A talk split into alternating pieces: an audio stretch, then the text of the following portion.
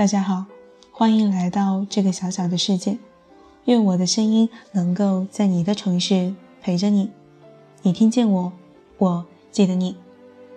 今天要给大家分享的是你问我答的第十一期，内容来源于微信公众平台“他在江湖飘”，撰写者为大大令。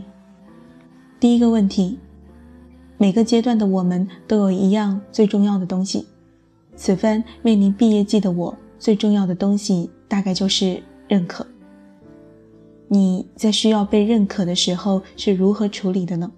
可以分享给我们吗？他的回答是：我想起好几个画面，我试着说一说。一是看美剧《傲骨贤妻》的时候，Alicia 后来能力壮大，开始自己自立门户，跟老东家摊牌的时候。那几场戏很精彩，不仅仅是演员跟剧情，是这背后的情绪逻辑。这一点我一会儿说。二是看一书笔下的故事《我的前半生》，女主角子君做了几十年家庭主妇，后来丈夫提出离婚，不得不重新寻找工作，这也是她人生的第一份工作，薪水比不过自己从前一条华人天奴裤子的钱。可是待到后面逐渐稳定好转，被劝可以离开这份工作的时候，他很坚定地说：“时候还未到。”因为子君说：“我知道这份工作辛苦，老板压榨，同事八卦，钱少事多。可是自己依旧感激他，因为是这份工作帮他从前半生恍如隔世的生活中拉回到烟火气中，让他意识到依靠自己的重要性。”这便是我对于前面艾丽西亚离开老东家时候那份矛盾的情绪揣摩，是她让自己从家庭主妇的生活里，从丈夫招妓陷入政治丑闻而导致鸡飞狗跳的婚姻生活里逃脱出来，这是她可以暂时停靠上岸的一处沙滩。也就是说，艾丽西亚也好，子君也罢，对于这一份工作，不是对工作本身的具体感受。而是在于这个阶段至于自己的意义，在自己人生暗无天日、寻找某个出口的时候，他给了一片喘息之地。阶段性的意义在于，我们尽管在后来的岁月里，觉得很多事、很多人都是可笑的、荒唐的、没必要的，甚至是些许错误的，可是，在当时，在自己力所能及的情况下，那已经是自己最好的选择。这个才是最重要的点。回到你的问题，不仅仅是毕业之际，任何阶段我们都需要被认可。对应下来的是毕业之际需要顺利毕业，谋得一份工作，得以立足，得到独立的资本，继而才是更多层任务的探索。也是因为每个人的任务或者说目的，也可以说是活法的不同，于是才慢慢延伸出不同的人生道路选择。可是，就想要获得认可这件事情来说，这是伴随一生的事。尽管我今天已经知道，取悦自己比讨好别人更为重要，可是实际的生活里，我照旧跟人沟通、谈判，通过自己的能力赚取收入，继而让生活变得更好。需要被认可的心理状态会经历几个过程。先是第一个阶段，一开始不知道自己想要什么。但是你知道别人，你的父母、领导、老师、同事、朋友、伴侣希望你怎样，于是根据这些会产生你的动力指标，继而一个个去完成。只要不出大问题，这个阶段的被认可就是你的成就感来源。再来是第二个阶段，你逐渐意识到自己不喜欢什么，继而开始反抗，甚至与外界产生对峙。这个阶段，你最需要的被认可是来自于，我不可以违背自己的意愿跟价值观去做那样的选择，因为听从内心很重要。最后是第三个阶段，你知道了自己想要什么，进而开始切割目标，分析情况，如何达成这一样样的愿望清单或者是愿景。这其中你会失去一些人，但是也会很幸运。会收获少部分对的人。这部分人就是所谓的志同道合、我族同辈。这部分哪怕很少，只有一两个，可是分量重于那些无关之人的千军万马。到了这个阶段，就是知行合一的最理想状态了。你足够内在强大，同时在岁月的历练中积攒下了应对繁琐的技能和经验。于是你知道何所谓重，何首未清。于是你知道自己的要与不要都是你的选择，并且是你可以承受的。这是心甘情愿的最大回馈。当然，现实生活里，大部分人一直处在第一阶段，有些人可能此生都停留在第一阶段。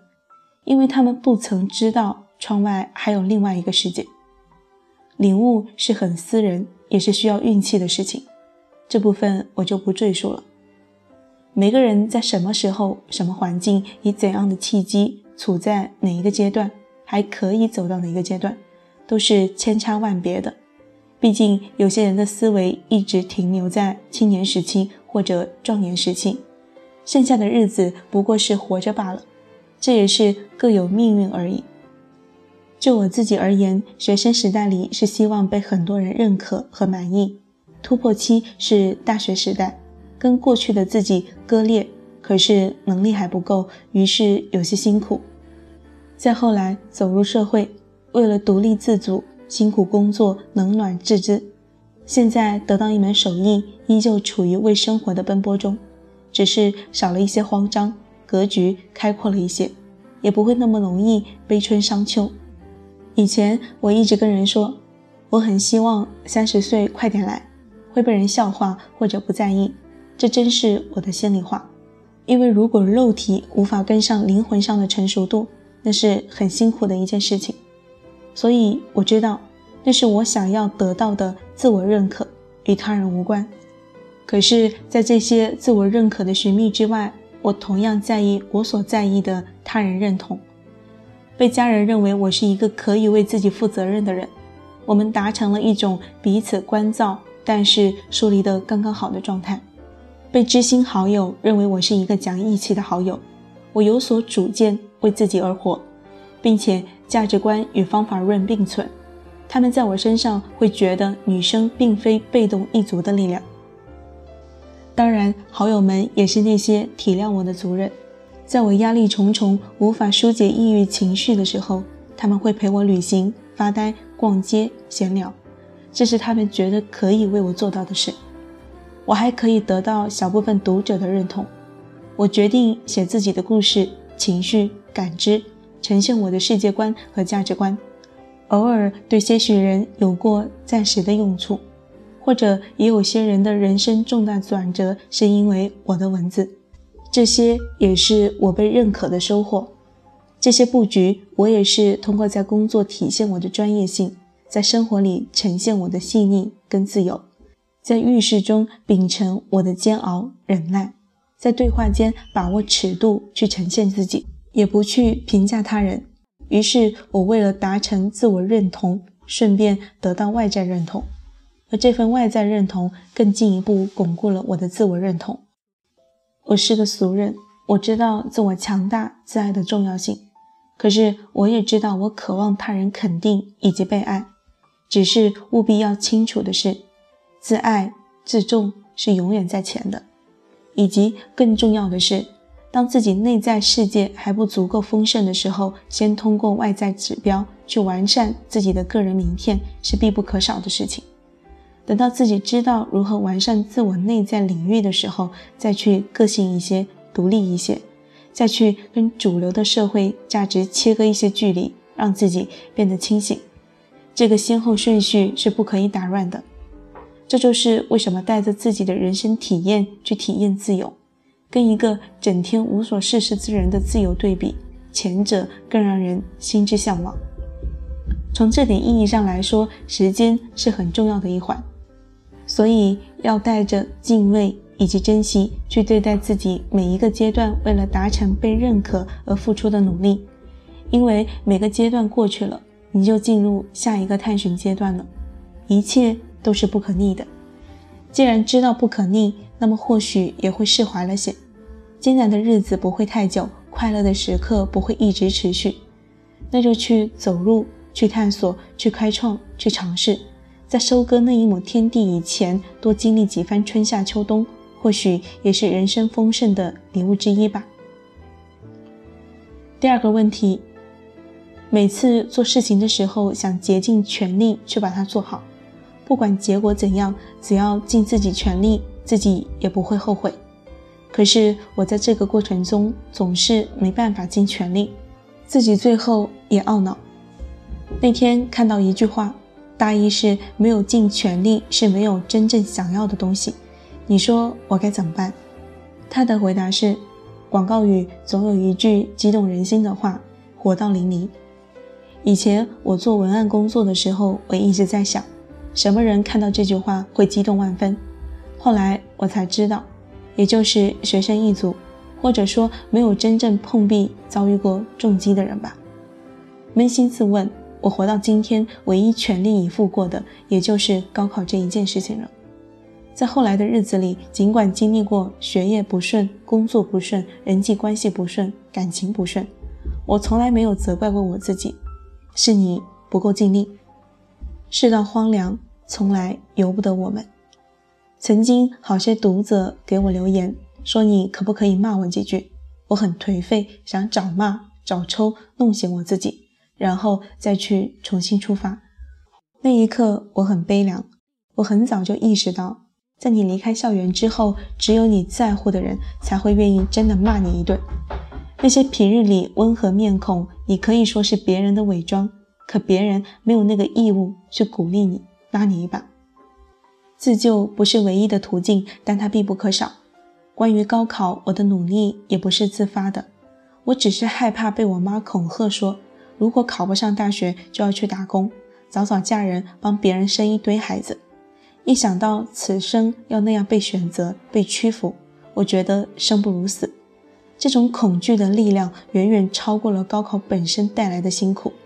再是后来，我工作多年，发现一个真相，那就是我们对抗的并不是什么大磨难，我们对抗最多的就是日常生活里的疲惫。说不上大事件，可是一件一件事接踵而来。这就是为什么我们决定做一件事情，可是无法尽全力，因为太多东西分散我们的精力。原因之一当然是因为这件事情你不喜欢，你不是自发选择的，所以你不够在乎，所以不会上心，甚至会找很多的心理暗示去抗拒它。原因之二得是方法论。我之前提过一个观点。改变拖延症的最好方式就是提醒自己，一次只有一件事。此刻你要做的是起身，打开电脑，敲下文章，而不是去在意这一篇写的好不好。一会儿还要发邮件，下午要见朋友，晚上要买菜。先把这一篇敲出来，这是此刻你的抉择。这是我脑海里每一日的心理常态。我们要做的事情很多，可是自知能力有限，时间有限，所以不要刻意堆积、放大、自我暗示我快要搞砸了，而是先把这一部分完成了再说。原因之三，真正想要的东西其实跟拼尽全力没有多大关系的。好些人说自己要自由、要独立、要冒险，可是窝在舒适小窝的时候，永远会自我暗示，外面太危险了，还是不要出去了。其实真相就是，你已经得到了自己最想要的，只是你竟然没有意识到而已。摆脱自我懊恼的前提是，不要去假设自己我本可以。还有一个激发生活动力的办法，也是我的秘密武器，那就是假装恐吓自己一场。我常常会问自己一句：这件事你不去做，会不会后悔？如果我的回答是会，那就想尽办法克服困难。如果我的回答是也还好吧，那就先搁浅一下。我的动力来源不在于多想要一件东西，而是在于多不想要一件东西。通过这份不想要，我知道要做怎样的布局才可以摆脱这份束缚，然后再去执行。我的进步方法是逃离，通过一次次的逃离去躲避那些不爱之人、不爱之事。就一生长河跟命运悲凉的假设来说。哪怕我最后终究得不到自己想要的一切，但是我至少可以摆脱很多部分的我不想要以及我不得不，我便足够对自己满意。好了，今天的你问我答给大家分享到这里，最后感谢大家的收听，晚安。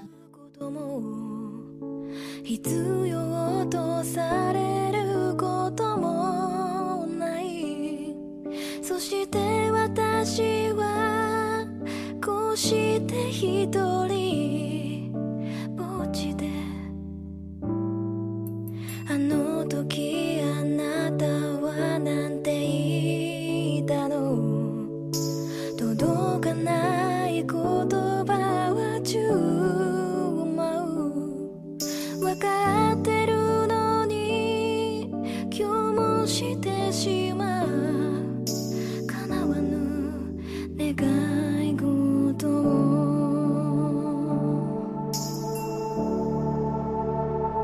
話さないで。